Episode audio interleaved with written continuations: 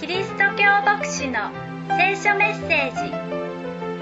王のキリスト教会の礼拝メッセージを毎週お届けします。この聖書のメッセージを通してより素晴らしい歩みに導かれますように。ペテロの手紙を読み進めています。先週は悲しみ、苦しみの向こう側に救いがあるのだ。だから私たちはひたすらに待ち望む。神の聖なるものとされる。公平に裁かれる神にお任せして、神を恐れかしこんで生きる。そのことをご一緒に見ました。今日、私たちは読んでいただいた箇所を通して、私たちは未来に対して責任を持っているのだっていうことをご一緒に分かち合いたいと思っています。読んでいただいた中に、あなた方はすでに主が慈しみ深い方であることを味わっていると出てきました。すでにというのは今までという意味です。私たちが虚しい歩みから救われ、あがない出され、神のものとされた。今までの歩みは虚しかった。虚しいというのは、箱の外側は立派だけれども、中身は空っぽということです。どれだけそれが続いていっても、最後の最後蓋を開けてみたら、何にも入っていない。なんと虚しい。空っぽな歩み。でも私たちはそこから、あがなわれて、神のものとされて、もはや虚しい歩みにいるのではない。だから主のもとに来なさいと言われています。主のもとに来なさい。主は、人のは捨てられた。あ、人のは捨てられてしまったのか。先ほどの十字架の場面。覗き、罵り、あざけり、その声の中に、イエスは葬られていきました。このお方は捨てられた石となったのです。誰も見向きもしないのに置き放たれた。雨に打たれ、風にさらされる。何の役にも立たない。そこに何の未来も見出すことのできない。死んだ捨てられた石。しかし、神の目には何と書いてあったでしょう。神の目には選ばれた。それは特別だと言います。たっとい価値があると言うんです。他の何者でも置き換えることのできないほどに素晴らしい、良い、価値のある。そして神が目を止められてこれこそ用いようとされた。生ける石である。置き放された。死んだ石ではなく、生ける石だ。その生ける石を、礎の石として、そこに新たな石が組み合わされて、その元の石が礎石となって、礎の石となって、神の霊の家が建て上げられるんだ。なんと、捨てられた、人には捨てられたその石が、神の目にはたとえ選ばれた、生ける石として用いられて、その種のもとに来なさい。そしてあなた方も、なんと、生ける石として、霊の家に築き上げられなさい。イエス・キリストと同じ生ける石として、イエスにつなぎ合わされて、この霊の家を建て上げるものとなりなさいというんです。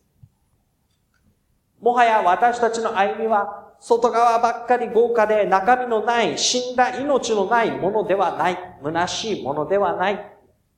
命ある。生ける石として、キリストにつなぎ合わされて、歩む者たちとなるのだ。主のもとに来なさい。そんな私たちの歩み、聖なる祭司として、主に喜ばれる生贄を捧げるように出てきます。それが私たち、新しくされたものの歩みなんです。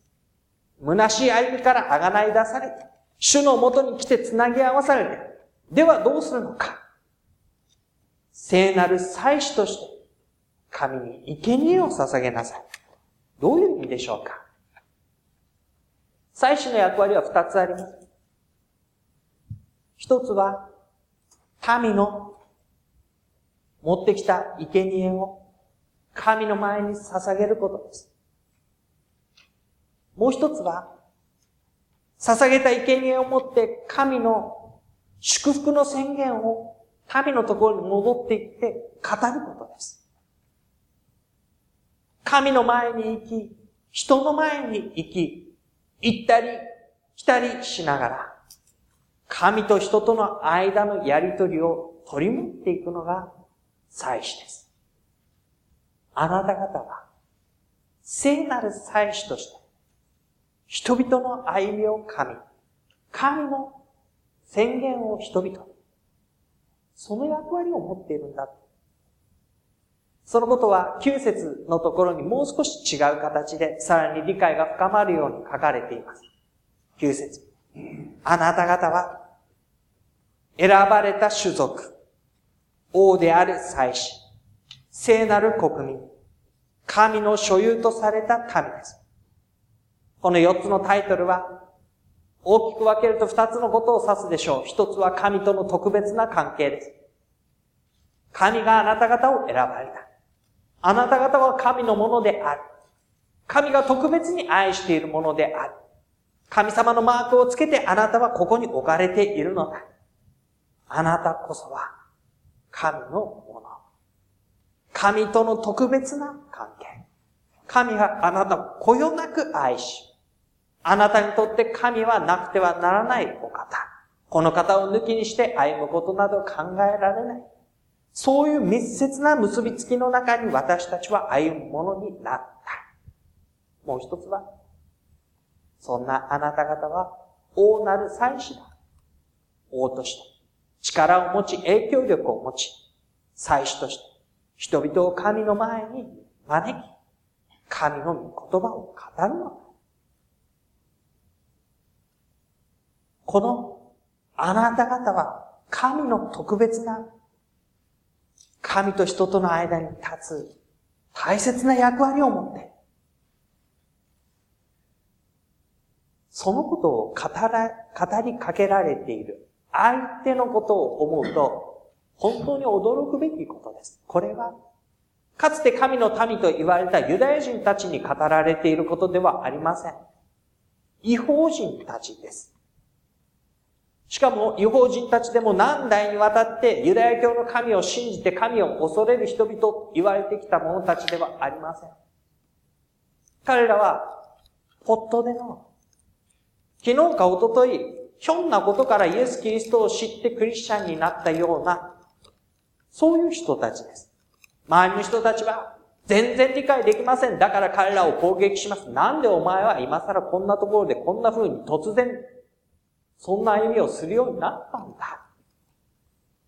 何の言われもないじゃないか。何の必然性もないじゃないか。そう言われるような人たちです。でも彼らは、あなたが今、何にも理解しない周りの人たちの間に置かれているそのことは、意味がある。あなたはそこにあって、私の特別なものだ。そのあなたを通して、周りの人は神を知るようになっていくのだ。私自身、かつては闇の中に、かつては虚しい歩みの中に、しかし神が私たちを招いてくださったので、私が何かをしたからではありません。神が私を招いてくださったので、私は光の中を歩むようにされた。命あるものとされた。その驚くべき見業を私たちは語るんだ。その時人々は、目の前にいる3日前の私と同じ歩みをしているこの人は、1年前の私と全く同じ歩みをしているこの人は、同じように神の恵みに招かれていくことになる。その役割を持ってあなたはここに置かれているんだ。私たちはかつて、神の民ではなかった。しかし今や神の民となった。しかもこれから私たちは神の民に人を招くものとされている。私たちは憐れみを受けていないものであった。でも今や憐れみを受けたものとなった。そして、これから憐れみをもたらすものになるのだ。ここに出てくる姿は、未来に向かっていく姿です。かつての歩みから解き放たれて救われ、今の歩みが与えられた時に、これからのために責任を果たしていく、役割を果たしていく歩みが私たちにはあるというのです。生ける石であるゆえ。命のないものは未来がない。でも命あるものとされている私たちは、この命が紡がれ、受け渡され、さらに命の実りを見ていく歩みへと用いられていきます。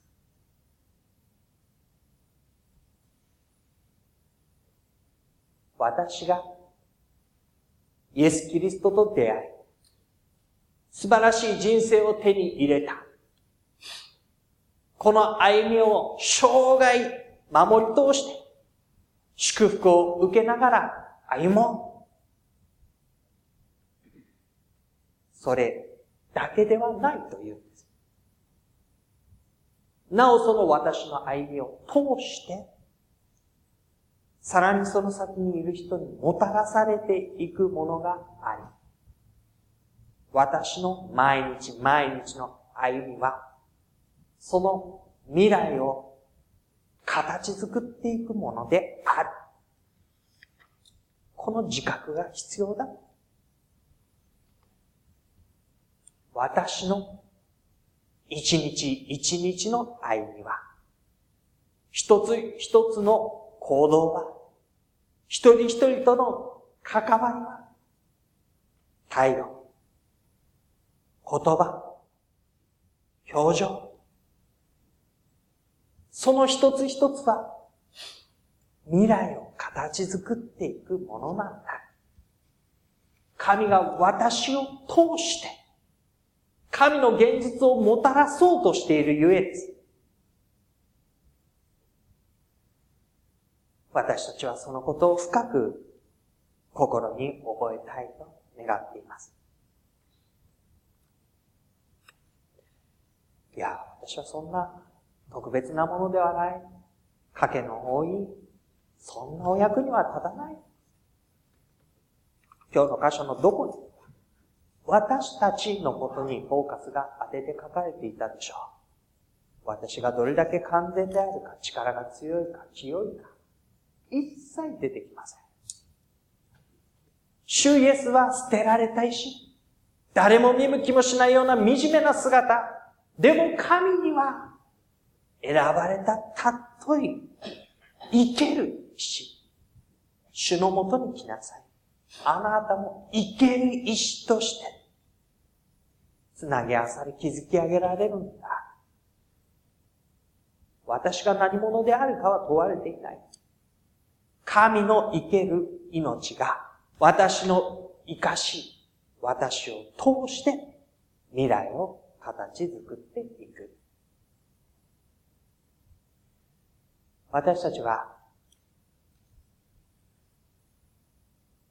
これから人々の間に出ていきます。たった一人のクリスチャンかもしれません。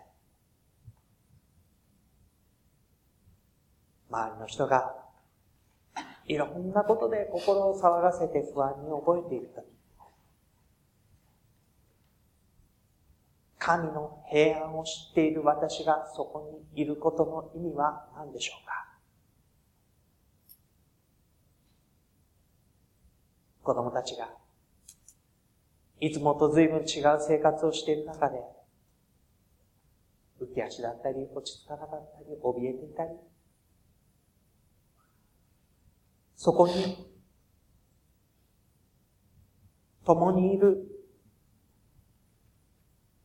親として、祖父母として、お兄さんお姉さんとして、おじおばとして、一人の大人として、共にいることの意味と役割は何でしょうか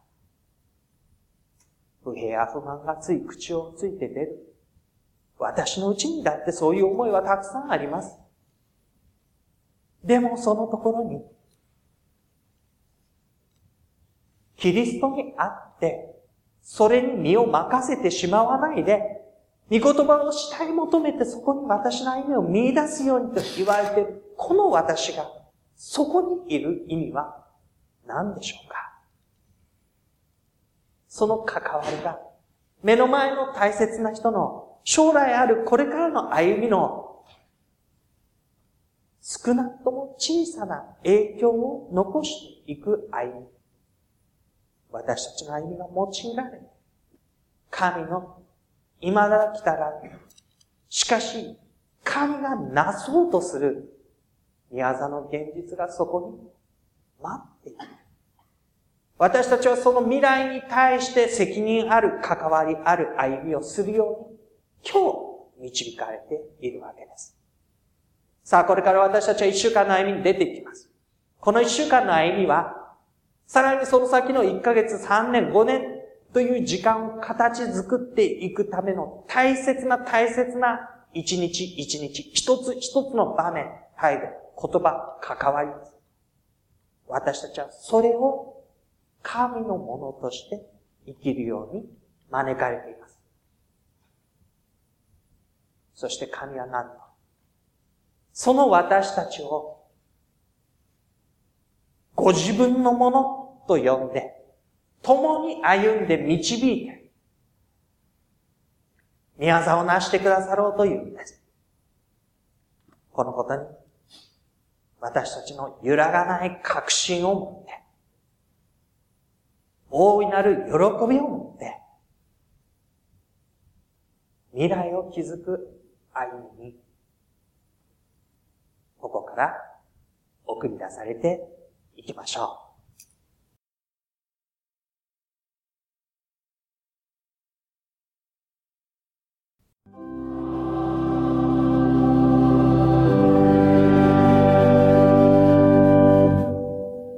父なる神の余地に従い、御霊の清めによって、イエス・キリストに従うように、またその血の注ぎかけを受けるように選ばれた人々へ、どうか、恵みと平安があなた方の上に、ますます豊かにされますように。アーメン。